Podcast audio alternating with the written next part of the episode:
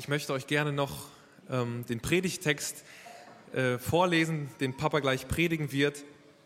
Und um seine Stimme zu schonen, ähm, werde ich meine jetzt benutzen dafür.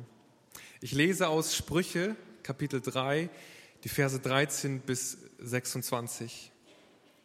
Wohl dem Menschen, der Weisheit findet, und dem Menschen, der Verstand bekommt, denn es ist besser, sie zu erwerben als Silber und ihr Ertrag ist besser als Gold. Sie ist edler als Perlen und alles, was du wünschen magst, ist ihr nichts, nichts zu vergleichen. Langes Leben ist in ihrer rechten Hand, in ihrer linken ist Reichtum und Ehre. Ihre Wege sind liebliche Wege und alle ihre Pfade sind Frieden. Sie ist ein Baum des Lebens für alle, die sie ergreifen und selig sind, die sich festhalten. Denn der Herr hat die Erde durch Weisheit gegründet und durch seinen Rat die Himmel bereitet. Durch seine Weisheit sind die Tiefen zerteilt und die Wolken mit Tau triefend gemacht. Mein Sohn, lass sie nicht von deinen Augen weichen, dann wirst du glückselig und klug werden. Bewahre Umsicht und Besonnenheit. Das wird, das wird für deine Seele Leben sein und ein Schmuck an deinem Hals. Dann wirst du sicher gehen auf deinem Weg, sodass dein Fuß sich nicht stoßen wird. Legst du dich, dann wirst du dich nicht fürchten, sondern süß schlafen, weil du dich nicht fürchten musst vor plötzlichem Schrecken oder vor dem Sturm der Gottlosen, wenn er kommt. Denn der Herr ist deine Zuversicht, der behütet deinen Fuß, dass er nicht gefangen wird. Danke, Tobi. Danke auch, Mariana für die Kindergeschichte. Eigentlich habe ich fast schon gedacht, habe ich auch äh, zu Alex gesagt, eigentlich könnte ich sitzen bleiben, denn es ist schon fast alles gesagt. Fast. Vielleicht finden wir noch etwas heraus, was Weisheit betrifft. Ich möchte zunächst einmal mit einer Frage anfangen. Da die Kinder heute schon zwei Fragen hatten, will ich die gar nicht beantwortet haben, sondern eine rein rhetorische Frage an euch und an alle anderen richten. Was hat ein Polizist im Straßenverkehr ein Vorgesetzter, zum Beispiel ein Abteilungsleiter im Beruf, also auf der Arbeit, wo ich bin, was hat ein Lehrer in der Schule oder ein Direktor an der Uni oder seien es nur die Eltern in Anführungsstrichen, die Eltern ähm, zu Hause in der Familie. Was haben die gemeinsam? Oder was haben sie gemein?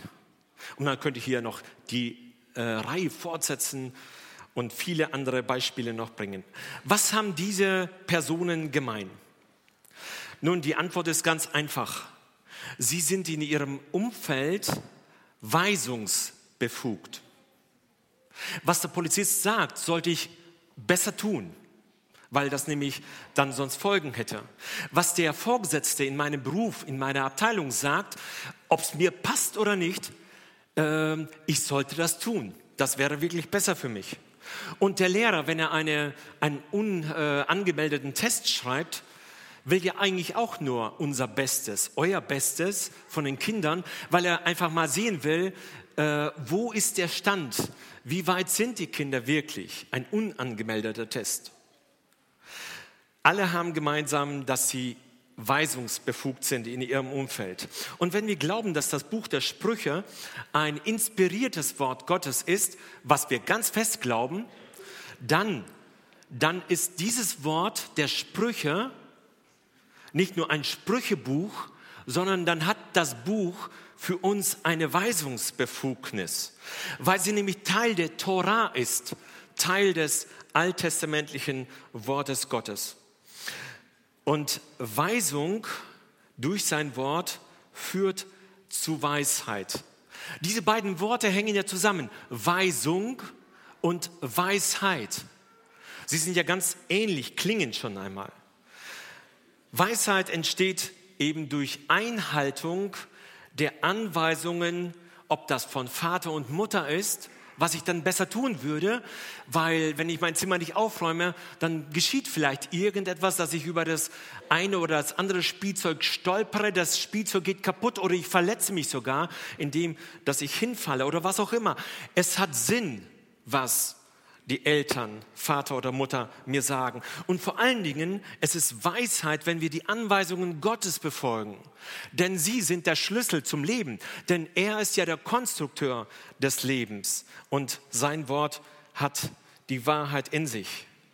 Erkennen wir also, dass das Einhalten, also erkennen wir das Erkennen des Wortes, was meint die Bedeutung des Wortes und die Einhaltung äh, sie stellen gleichsam die Weisheit dar, weil ich das, was ich erkannt habe, umsetze.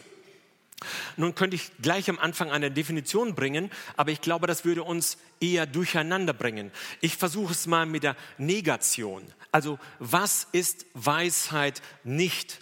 Das andere ist vielleicht sehr schwammig und vielleicht könnten wir nicht sofort irgendwie ähm, etwas dran festmachen. Aber was ist Weisheit nicht? Was ist Weisheit so sozusagen im landläufigen Gebrauch? Nun, Weisheit ist keine Frage des Intellekts. Also wenn man einen hohen Intelligenzquotienten hat, hat das noch keine Bedeutung, ob der Mensch weise ist oder nicht. Er kann nämlich mit seinem IQ durchaus falsche Dinge tun. Wenn er hochintelligent ist, dann ist das einfach ein Zeichen für Schlauheit, für Pfiffigkeit, für Cleverness, könnte man sagen, aber nicht für Weisheit, nicht für biblische Weisheit. Weisheit ist auch keine Frage der Gelehrsamkeit. Also das heißt, Wissen, das ich angehäuft habe, wo ich viele Bücher gelesen habe und immer wieder auf meine Festplatte geschrieben habe, das ist eigentlich keine Weisheit, sondern das ist äh, ja, höchstens Wissen. Weisheit ist auch nicht eine Art von Lebenserfahrungen, die ich mit den Jahren gewinne. Ja, also äh, es ist nicht nur, es ist natürlich auch Weisheit, was ich mit den Lebensjahren gewinne, aber es ist nicht nur altersbedingt. Sonst wäre es ja für junge Leute unmöglich, da gucke ich so ein bisschen in eure Richtung, sonst wäre es ja unmöglich, weise zu sein als junger Mensch. Aber ich glaube nicht, dass das der Fall ist, sondern das wäre nicht Weisheit, sondern es wäre eigentlich nur ja, altersbedingt. Weisheit ist auch nicht genetisch bedingt. Sonst würde es ja nicht heißen, in dem Text, den wir gehört haben, erwerbe dir Weisheit. Sorge sozusagen dafür, dass du Weisheit bekommst. Und wenn du sie hast, halte sie fest. Also es ist nicht genetisch bedingt, sonst hätte ich das ja sozusagen von Geburt an intus. Und entweder man hat es oder man hat es eben nicht. Entweder man ist weise oder man ist nicht weise. Und zuletzt, das, den Spruch kennt ihr alle, Weisheit schützt vor Torheit nicht. Wie wahr, wie wahr. Das können vor allen Dingen auch die Eltern unter uns sagen, äh, wenn man so langsam in die Jahre kommt, dann stellt man fest, man macht Fehler, die man eigentlich schon längst hätte ausmerzen wollen, die es eigentlich gar nicht geben dürfte. Weisheit schützt vor Torheit nicht. Ein gutes Beispiel ist der Verfasser des Briefes oder des Buches der Sprüche, der König Salomo. Ein sehr gutes Beispiel. Nun, er hatte Gott um Weisheit gebeten. Er hatte gebetet und Gott hat ihm Weisheit geschenkt, weil er nach Weisheit gefragt hat. Und darüber hinaus hat er ihm noch Reichtum en masse geschenkt. Der war so reich, der war sprichwörtlich reich. Salomo hatte alles, was das Herz begehrt und noch mehr. Und trotzdem, trotz aller seiner Weisheit, die er ja nun hatte von Gott, er war sozusagen der weiseste Mensch auf dieser Erde, aber Weisheit schützt vor Torheit nicht, trotzdem fiel er in, auf die Gefahr herein, die gleichen Fehler zu machen, vor denen er eigentlich vorher gewarnt hatte. Und zwar heißt es im, im Alten Testament an der Stelle, sein Herz war nicht ungeteilt bei Gott. Das war sein Fehler. Der Reichtum, den er hatte, sprichwörtlicher Reichtum, der hatte alles. Er konnte mit, mit Silber und Gold konnte er die Straßen pflastern. So viel Geld hatte er. So viel Ressourcen, würde man heute sagen. Und seine Frauen, die er hatte, 700, also muss man sich mal vorstellen, 700 Frauen und 300 Nebenfrauen. Und all das führte dazu, dass sein Herz abgewandt wurde, von Gott abgewandt wurde. Und er wurde dadurch, obwohl er weise war, dadurch beging er so viele Fehler und tat so vieles Verkehrte und zuletzt auch ist er ja von Gott sicherlich verworfen worden. So sehe ich das auch. Sein Sohn Rehabeam, sein Sohn Rehabiam, dem ja eigentlich diese Sprüche galten, wenn wir, wenn wir lesen, wo es heißt, mein Sohn, dann ist er genau angesprochen, der Sohn von Salomo. Und er sollte ja eigentlich was gelernt haben. Aber diese Sprüche, die an ihn adressiert waren, die halfen scheinbar überhaupt nichts. Der Mann Rehabiam war nicht weise, sondern, Entschuldigung, der war dumm. Ganz einfach dumm. Wenn wir nachschauen jetzt auf der positiven Seite, was ist äh, Weisheit? Die Bibelwissenschaft definiert das folgendermaßen. Weisheit ist die Fähigkeit zu erkennen, wie die Welt und das Leben geordnet und wie der Mensch sich am besten in diese Ordnung einfügt. Die Weisheit hat ihren Ursprung bei Gott, der die Welt weise gegründet hat. Merken wir auch da, Ordnung erkennen, die es gibt um uns herum und dann anwenden, sich einfügen, in diese Ordnung hineinfügen. Und das ist Weisheit, so definiert es zumindest die Bibelwissenschaft. Ich habe es kurz einmal so formuliert, das äh, ist auch der, das Thema unserer, meiner Predigt heute Morgen, Durchweisung zur Weisheit. Durchweisung zur Weisheit.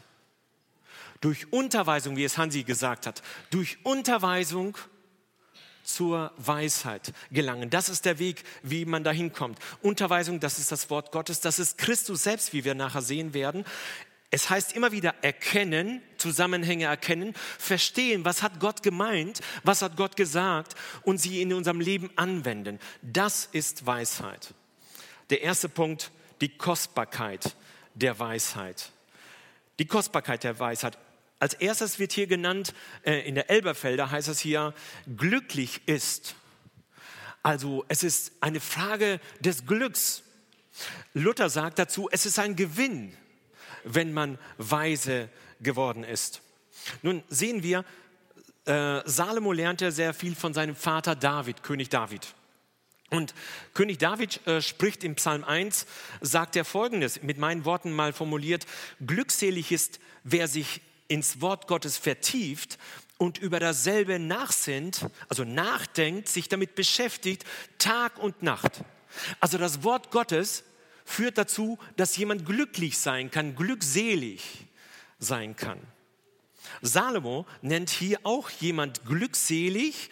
Glückselig ist allerdings der Mensch, der Weisheit findet. Nun könnte man sagen, ja, was denn nun? Der über Gottes Wort nachsinnt? Oder der Weisheit findet. Nun, das ist beides das Gleiche. Wer Gottes Wort findet, der findet den Schlüssel zu Weisheit, denn Gott ist Weisheit. Das kommt aufs Gleiche also heraus. Die Weisheit und Gottes Wort. Man könnte meinen, es fällt einem einfach so zu. Glücklich ist jemand, oder glückselig ist jemand oder es ist ein großer Gewinn, also sozusagen sechs Richtige im Lotto. Es ist ein großer Gewinn für denjenigen, der sie findet. Also das heißt, es fällt einem so zu. Man hat sechs Richtige im Lotto, man wird einfach weise, ohne etwas zu tun dafür. Nein, das ist weit gefehlt. Denn wissen wir, das kennen wir ja aus dem normalen Leben, denn äh, alles Echte, hat seinen Preis. Wenn wir zum Juwelier gehen, dann fragt er dich, soll das ein echter Diamant sein oder also einfache Kopie?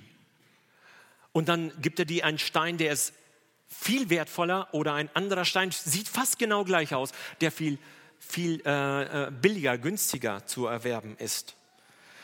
Also die Weisheit, das Echte, das Wertvolle hat seinen Preis. Und damit kommen wir zu dem äh, Punkt B. Äh, sie kostet uns zunächst einmal was. Die Weisheit zu erwerben kostet uns zuerst etwa was, erstmal was. Hier heißt es, der äh, Weisheit erlangt oder gewinnt oder erwirbt, Vers 14. In einem Sprichwort heißt es ja, was nichts kostet, das ist auch nichts wert. Kennen wir. Steht zwar nicht in der Bibel, aber ich glaube, so ganz unrecht ist das nicht, was da gesagt wird. Also wer es nichts kostet, ist auch nichts wert. Es kostet uns zunächst einmal etwas und das trifft auf jeden Fall hier zu. Man muss erstmal aktiv werden und mindestens eine Entscheidung ist gefragt. Mindestens die Entscheidung, nach Gottes Wort sich ausrichten zu wollen, ist schon gefragt. Das kostet dich was. Und das ist auch gut so. Ein weiterer Punkt, Weisheit bringt aber nachhaltigen Gewinn. Nachhaltigen Gewinn, das ist nicht etwas, was man abschöpft, wenn die Aktien gerade hochgehen, dass man gerade etwas mitnimmt. Ja, so nennt man das. Mitnahme äh, von bestimmten äh, Gewinnen, die man gerade einfährt. Äh, Weisheit, das hat etwas mit langfristiger Rendite zu tun. Nicht nur oberflächlich, kurzfristig, sofort. Zunächst einmal heißt es hier, äh, vergleicht ähm, Salomo Weisheit mit Silber. Aber wie ich schon sagte, Silber war ja eigentlich zu der Zeit gar nichts wert. Warum erwähnt, er das eigentlich? Warum dieser Vergleich mit dem fast wertlosen Silber? Danach kommt der Vergleich mit Gold. Und hier, Achtung, heißt es nicht, dass Weisheit automatisch äh, wertvoller ist als Gold, obwohl er das auch indirekt ja sagt. Aber hier heißt das, dass der Erwerb der äh, Weisheit als Ertrag, als Gewinn, also haben wird ähm, Reichtum. Nicht Weisheit selbst ist Gold, sondern Weis, Weisheit führt zu Gold. Das Gebet von Salomo. Salomo hat gebetet und er hat das bekommen, was er, worum er gebetet hat. Er hat gebetet um Weisheit. Und Gott schenkt ihm Weisheit, tatsächlich. Aber nebenbei schenkt er ihm noch Reichtum, wie sich kein Mensch vorstellen kann. Also eine große Rendite. Eine Folge der Weisheit wird unvergleichlicher Gewinn sein, so habe ich es formuliert. Siehe das Gebet von Salomo. Ein Vergleich, eine Geschichte kurz einmal eingeblendet. Ein Segelschiff irgendwann im 17., 18. Jahrhundert ähm, ist unterwegs und kommt in einen furchtbaren Sturm. Und in diesem Sturm, da knackt, da knickt der Mast um wie ein Streichholz, Steuerruder ist gebrochen, sie äh, sind, die Matrosen sind machtlos, das Schiff kann nicht mehr gelenkt werden und sie steuern auf eine Sandbank zu. Das heißt, davor sind wahrscheinlich auch Klippen und so war es auch. Sie äh, laufen auf, die, das Schiff zerbricht, aber es gelingt der Mannschaft, der Besatzung, alle Proviante, Proviantvorräte an Land zu bringen. Unter anderem, unter anderem ist dort auch ein Sack voller Weizen.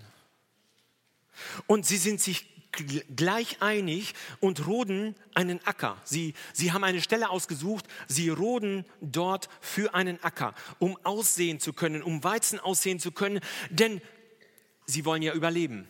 Sie hatten ja zwar Vorräte, aber sie wollten ja langfristig, nachhaltig, also sozusagen überleben. Aber, aber, aber da geschah etwas Verhängnisvolles. Beim Roden und beim Einpflanzen später stießen sie auf Gold. Und dann hatten alle nur noch die Dollarzeichen vor den Augen. Und äh, das Saatgut war vergessen. Sie gruben mit allem, was sie konnten, mit Händen und Füßen und, und Spaten, alles, was sie da hatten, gruben sie danach, das Gold zu schürfen. Und als dann später der Proviant, das Proviant zu Ende ging, dachten sie auf einmal, halt, da gab es ja noch das Saatgut. Aber in aller Eile brachten sie es ein in die Erde, aber es war zu spät. Es war bereits Herbst. Es wuchs nicht mehr. Und angesichts des Todes erkannten sie die Wertlosigkeit des Goldes. Gold war ja nur ein Zahlungsmittel. Mit dem hätten sie was kaufen können in der normalen Welt. Aber was wollten sie damit auf einer Insel? Gold kann man ja nicht essen. Und das andere hatten sie verschlafen, verpennt. Nun, die Insel, das ist die Welt in der wir sozusagen gestrandet sind. Die Schiffbrüchigen sind wir. Und das Saatgut ist das Wort Gottes, das dazu führen wird, dass wir weise werden und unser Leben gelingt. In Matthäus 16, äh, Vers 26 äh, heißt es ja auch, was hülfe es dem Menschen, sagt Jesus, wenn er die ganze Welt gewönne und nehme doch Schaden an seiner Seele. Also der Begriff der Nachhaltigkeit ist sehr wichtig mit Weisheit in Verbindung zu bringen. heute spricht auch alle Welt äh, bei der Klimakrise, die wir ja haben, ähm, spricht ja die, die ganze Welt von Nachhaltigkeit, nachhaltigem Wirtschaften und dergleichen mehr. Ist heute in aller Munde. Die Frage ist an uns gerichtet, an dich gerichtet. Lebst du nachhaltig? Ordnest du dein Leben dementsprechend, dass es morgen auch noch Frucht bringt? Nun, Weisheit hat Nachhaltigkeit im Gepäck. Etwas, also was sich langfristig auszahlt. Dann wird hier noch erwähnt, äh, Weisheit ist edler als Perlen oder kostbarer als Korallen, sagt, glaube ich, die Elberfelder. Wertvoller als alles. Äh, Luther sagt, wertvoller als alle Kleinode. Kann heute kein Mensch verstehen wahrscheinlich. Aber das heißt, das Beste, was du dir vorstellen kannst, Weisheit liegt weit darüber. Weisheit ist viel mehr wert als, viel wertvoller als Korallen, als Perlen oder als irgendwas, was du dir vorstellen kannst.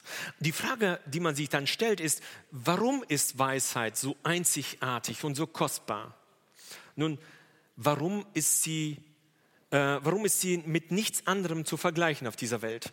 Und die Antwort gibt uns quasi der nächste Punkt. Der Segen der Weisheit. Da lesen wir Sprüche 3, Vers 16. Da heißt es, ein langes Leben in ihrer rechten Hand und in ihrer linken ist Reichtum und Ehre. Jetzt müssen wir einmal ganz genau äh, auf die Symbolik achten. Auf der einen Seite heißt es hier, ein langes Leben ist in ihrer rechten Hand. Die rechte Hand ist die Hand der Stärke. Gott hält uns bei seiner rechten Hand. Bei seiner Stärke hält er uns fest. Nicht bei seiner linken, also symbolisch müssen wir das verstehen hier. Er hält uns bei seiner rechten Hand. Hier geht es also um die rechte Hand, um, die, um das Symbol der Stärke. Man könnte auch sagen, das ist das Wichtigste. Darauf kommt es an. Und dann heißt es hier, langes Leben ist in ihrer rechten Hand. Nun stellt man sich natürlich die Frage, um was ist mit denen, die früh sterben? Sind die denn unweise gewesen? Hat es bei denen nicht funktioniert? Ich glaube nicht. Ich glaube nicht, dass es hier um Quantität geht um die Anzahl der Jahre, sondern ich glaube, hier geht es mehr um die Qualität. In einem Sprichwort heißt es auch, ich wünsche dir nicht viele Jahre für das Leben. Das ist ein guter äh, Wunsch, den man äh, auf Geburtstag äußern kann. Ich wünsche dir nicht viele Jahre für dein Leben, sondern, der Spruch geht weiter, sondern viel Leben für deine Jahre. Darauf kommt es viel mehr an, auf die Qualität, was in deinen Jahren steckt, nicht auf die Quantität, wie viele Jahre du machst, ob du 95 oder 96 wirst. Darauf kommt es nicht an. Es kommt darauf an, dass du deine Jahre, die du erlebst, mit Leben gefüllt hast, mit wahrem Leben. Qualität, also vor Quantität, das sollte auf jeden Fall Vorrang haben. In seiner Rechten hat Gott äh, für denjenigen äh, in seiner Rechten, der, der Weisheit hat, hat Gott langes Leben parat. In seiner Linken, also man könnte sagen, symbolisch gesehen, Nebensache. Nebensache, nicht Hauptsache. In seiner linken Hand heißt es hier, in der linken ist Reichtum und Ehre. Na bitte. Also das ist doch mal ein Angebot. In der linken als Nebensache, als etwas, was dir einfach zufällt, Reichtum und Ehre. Welch ein Wunder. Wir glauben eigentlich genau umgekehrt. Wir glauben eigentlich, dass sich in unserem Leben alles um das Geld dreht. Um das, was wir haben oder was wir sind. Ehre. Aber eigentlich sagt Gott hier an der Stelle, es kommt auf Leben an. Auf das Leben, das du von mir bekommst. Und nicht auf Geld oder etwas, was man sich kaufen kann. Man könnte auch sagen, zuerst geht es ums eigentliche Leben und dann, das ist das Eingemachte. Und dann geht es um die Peripherie. Was du sonst noch willst, das wird dir zufallen. Übrigens steht es auch in Matthäus 6, Vers 33. Da heißt es, trachtet zuerst nach dem Reich Gottes und nach seiner Gerechtigkeit. Nach Weisheit also aus dem, aus, der, aus dem Wort Gottes, so wird euch alles andere zufallen. Einfach so, einfach so zufallen. So wie es bei Salomo ja auch war. Er bat um Weisheit und bekam noch Gold und Silber obendrauf als Nebenprodukt quasi zugefallen. Was könnte hier langes Leben noch bedeuten? Denn es ist sicherlich nicht nur das hohe Alter, sonst, wie ich das schon erwähnt habe, sonst wäre jeder, der früh stirbt, unweise gewesen. Nein, ich glaube, hier geht es um die Quelle des Lebens. In Sprüche 8, Vers 35 heißt es, wer mich, also die Weisheit findet, der findet das Leben und erlangt Wohlgefallen vom Herrn.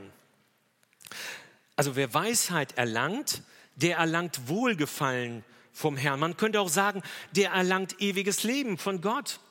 Das ist genau das, was wir haben. Wir können fast an Weisheit, an der Stelle von Weisheit können wir fast Jesus Christus einsetzen und das würde immer passen. Jesus Christus ist der Schatz, der über alles geht. Und wenn wir ihn finden, dann finden wir ewiges Leben. In Sprüche 3, Vers 18 heißt das auch deshalb, sie ist ein Baum des Lebens allen, also sie, Weisheit, ist ein Baum des Lebens allen, die sie ergreifen und glücklich sind, die sie festhalten. Also hier geht es darum, die Weisheit zu ergreifen, festzuhalten, also aktiv zu sein. Und dann führt es dazu, dass wir sozusagen durch Weisheit zum Baum des Lebens kommen. Baum des Lebens, Quelle des Lebens, könnte man auch sagen. Und Baum des Lebens, das ist ein Begriff, den die Bibel kennt. Auf den ersten Seiten der Bibel, im ersten Buch Mose, Kapitel 2, Vers 9, aber auch auf den letzten Seiten der Bibel in der Offenbarung. Da geht es um den Baum des Lebens. Und dazwischen, viermal dazwischen wird Baum des Lebens erwähnt. Und immer dann im Buch der Sprüche. Immer dann, wenn es um Weisheit geht. Weisheit ist also ein Baum des Lebens. In 1. Mose 2, Vers 9 heißt es, und Gott, der Herr, ließ aufwachsen aus der Erde allerlei Bäume, verlockend anzusehen und gut zu essen, und den Baum des Lebens mitten im Garten. Daneben stand dann der Baum der Erkenntnis und was dann geschah, wissen die Bibelleser unter uns. Nino De Angelo ein Liedersänger aus den 70er, also 80er Jahren, glaube ich, 80er, 90er Jahren, der schreibt, in, äh, der singt in einem seiner Lieder ein Lied, das ich sehr, sehr schön fand. Der äh, singt, wenn selbst ein Kind nicht mehr lacht, wie ein Kind, dann sind wir jenseits von Eden. Wenn unser Glaube in der Strophe 2, wenn unser Glaube nicht mehr siegen kann, dann sind wir jenseits von Eden.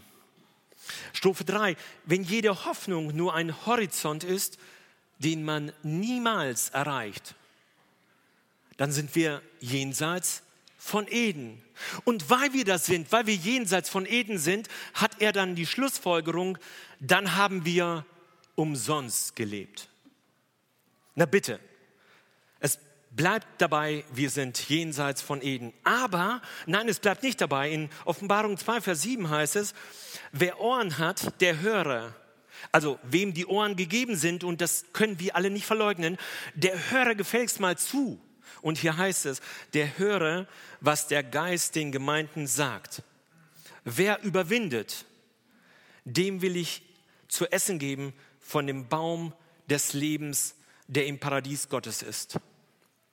Wow, auf den ersten Seiten der Bibel der Baum des Lebens. Da wurden wir aus dem Paradies hinausgeworfen. Auf den letzten Seiten der Bibel auch wieder der Baum des Lebens. Und jetzt schließt sie der Kreis. Und wir können dorthin kommen, ins Paradies, das uns eigentlich versperrt ist. Wir können nicht mehr zum Baum des Lebens, damit wir ewig leben könnten. Deshalb sind wir entfernt worden von Gott aus dem Paradies. Aber jetzt scheint es so, dass wir durch den Kreislauf, durch die Weisheit, durch das, was Gott getan hat für uns, dass wir wieder zurückkommen können. Scheinbar schließt sich der Kreis aus Gottes Ferne zu einer Gottesnähe. Und dann heißt es hier, die Weisheit wird Leben sein für dein Herz. Also für deine Seele, sagt die andere Übersetzung in Vers 22. Anmut und Schmuck, also man könnte auch sagen Schönheit. Schönheit für deinen Hals. Schönheit, die also sichtbar ist für alle anderen. Exponierte Stelle, damit man den Schmuck, die Schönheit auch sehen kann. Welch ein schöner Vergleich für die Weisheit. Und dann heißt das hier auch in Vers 23 und 24, Weisheit schenkt Sicherheit. Wir wollen ja alle abgesichert sein. Deshalb legen wir Geldvorräte an. Deshalb hamstern wir Gold, ja, so wie es die anderen da getan haben auf der einsamen Insel.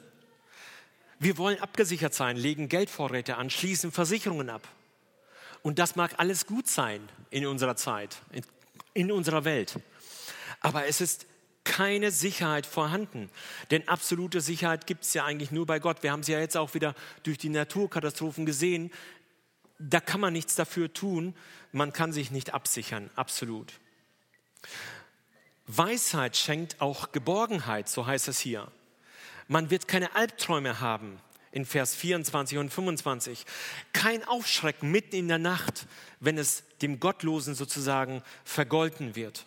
So heißt es hier. Weisheit ist ein hohes Gut. Der Punkt 3, Ursprung der Weisheit. Die Verse 19 und 20. Der Herr hat die Erde mit Weisheit gegründet und nach seiner Einsicht sind die Himmel bereitet. Durch seine Erkenntnis Quellen oder die Elberfelder sagt, brachen die Tiefen der Tiefe hervor, brachen die Wasser der Tiefe hervor und triefen die Wolken von Tau. Hier bezieht sich Salomo auf die Schöpfung. Und nicht nur auf die Schöpfung, das wäre ja nur das Produkt, sondern äh, äh, bezieht sich auf die Schöpfung, auf den Schöpfer als, als Person, auf Gott selbst. Und er sagt, er hat alles weise gemacht. Er hat alles geordnet. Er ist die Quelle der Weisheit. Danach bezieht er sich auf die Sinnflut. Die Quellen der Tiefe brachen hervor. Das ist wohl die Sinnflut. Auch da hat Gott gehandelt. Da merken wir sein Handeln, seine Handschriftart äh, ganz deutlich. Und zuletzt bezieht er sich auf den jahrtausendealten Wasserkreislauf. Ein Naturgesetz, das heute noch existiert. Die Wolken triefen von Tau. Wenn es das nicht gäbe, wenn wir keinen Regen hätten, wenn wir keinen Tau hätten, dann wäre es arm um uns bestellt, zumindest um die äh, Agrarwirtschaft. Seine, äh, an dieser Stelle können wir eins festhalten. Seine Weisheit ist mächtig zu erschaffen, als Schöpfer, zu erschaffen, was noch nicht da war. Denn Gott hat nur durch sein Wort geredet und es war da. Es war vorher nicht vorhanden. Er hat aus dem Nichts geschaffen. Gott hat aus dem Nichts geschaffen. Und deshalb ist die Weisheit auch wie Gott ungeschaffen. Denn die Weisheit ist ein Teil, das haben wir in der Kinder, äh, Kindergeschichte ja schon gehört, die Weisheit ist ein Teil Gottes, ein Teil seiner Eigenschaft. Gott allein ist weise. Die Weisheit ist ungeschaffen, weil sie Gott, göttlich ist und sie kommt also direkt von Gott. Und ich äh, greife vor, sie kommt auch von Jesus Christus, denn er ist der Erschaffer und Erhalter aller Dinge. In Kolosser 2, Vers 2 und 3 heißt es, zu erkennen das Geheimnis Gottes, das in Christus ist, in welchem verborgen liegen alle Schätze der Weisheit und der Erkenntnis. In Christus sind alle Schätze der Weisheit aufgereiht. Er ist auch der, der, der Erschaffer und der Erhalter aller Dinge. Und hier schließt sich auch wiederum äh, der Kreis gleichsam. Gott, der Schöpfer und sein Wort, denn wir wissen ja, dass Jesus am Anfang war und das Wort, äh, das am Anfang äh, in Johannes gesprochen wird, das Wort ist ja im übertragenen Sinne auf Christus zu deuten. Und es ist deshalb nahezu austauschbar. Weisheit gleich Sohn Gottes gleich Wort Gottes. Es entspricht, es hängt zusammen. Begriffe, die man eigentlich gegeneinander fast austauschen könnten. Und der letzte Punkt, der Weg zur Weisheit. Wohl dem Menschen, der Weisheit erlangt und dem Menschen, der Einsicht gewinnt. Mein Sohn, lass die Weisheit, lass sie, die Weisheit, nicht aus deinen Augen weichen. Bewahre Umsicht und Klugheit, so heißt es hier. Als erstes es ist eine bewusste Entscheidung, weise zu werden, weise zu sein. Hier heißt es Weisheit erlangen, Einsicht gewinnen, nicht aus den Augen weichen lassen. Und dann heißt es hier, bewahre Umsicht. Es sind alles aktive Handlungen, dass wir aktiv werden müssen. Das ist hier vorausgesetzt. Wir werden aufgefordert, etwas zu tun. Entweder etwas zu erhalten, etwas zu bewahren. Ja, wir sollen aktiv werden. Und das setzt wiederum eine bewusste Entscheidung voraus. Die Entscheidung müssen wir treffen, Gottes Wort ernst zu nehmen. Und Gottes Wort fällt uns nicht einfach in den Schoß. Gottes Wort müssen wir lesen, damit wir klug werden, damit wir weise werden durch das Wort Gottes.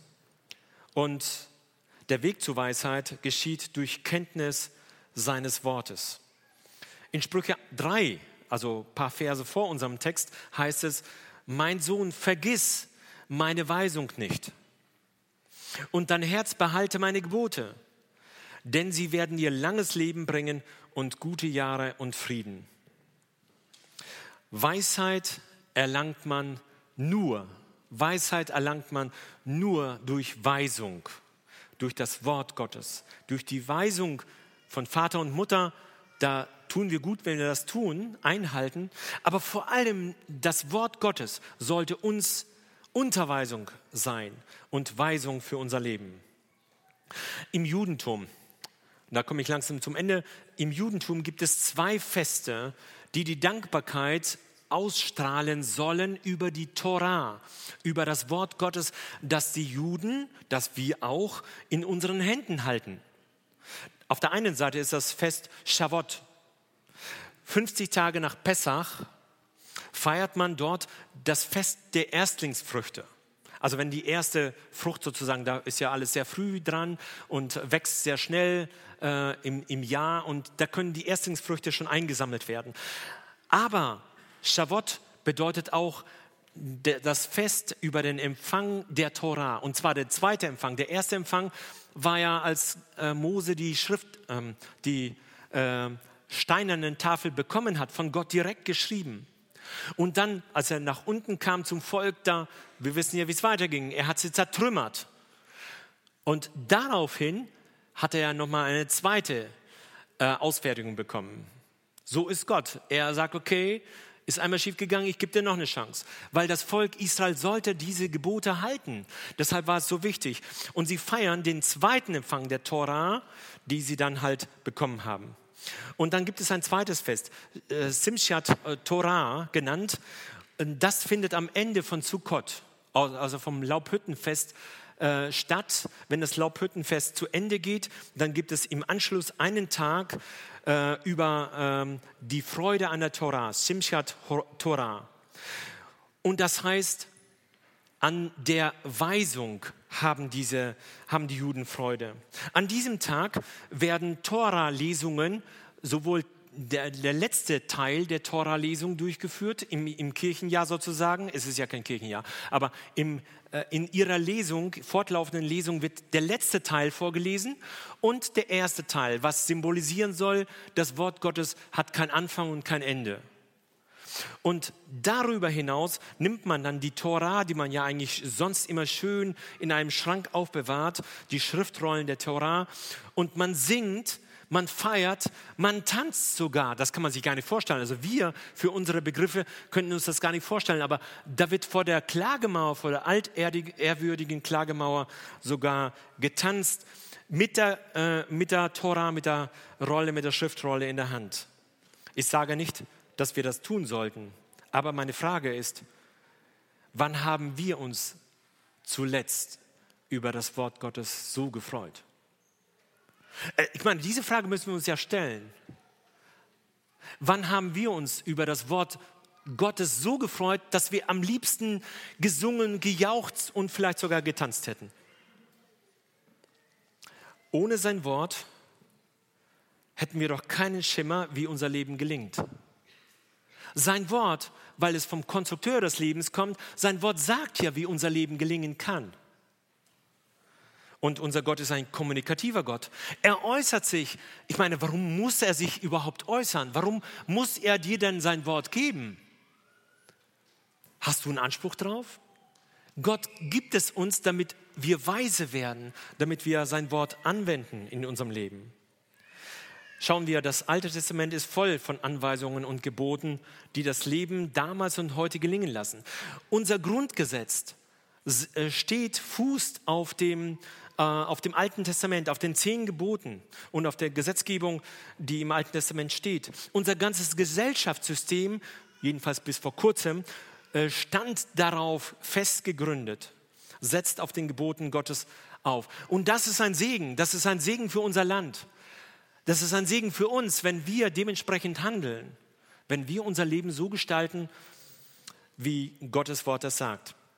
Im Neuen Testament präzisiert Jesus noch einiges. In der Bergpredigt, er sagt, euch ist gesagt, vom, von den Alten ist euch gesagt, also in den Überlieferungen.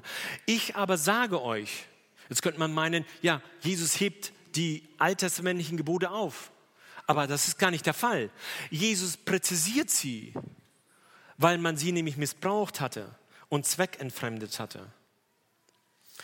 Fassen wir einmal zusammen, der Weg zur Weisheit geht nur über den Schöpfer und äh, über sein Wort.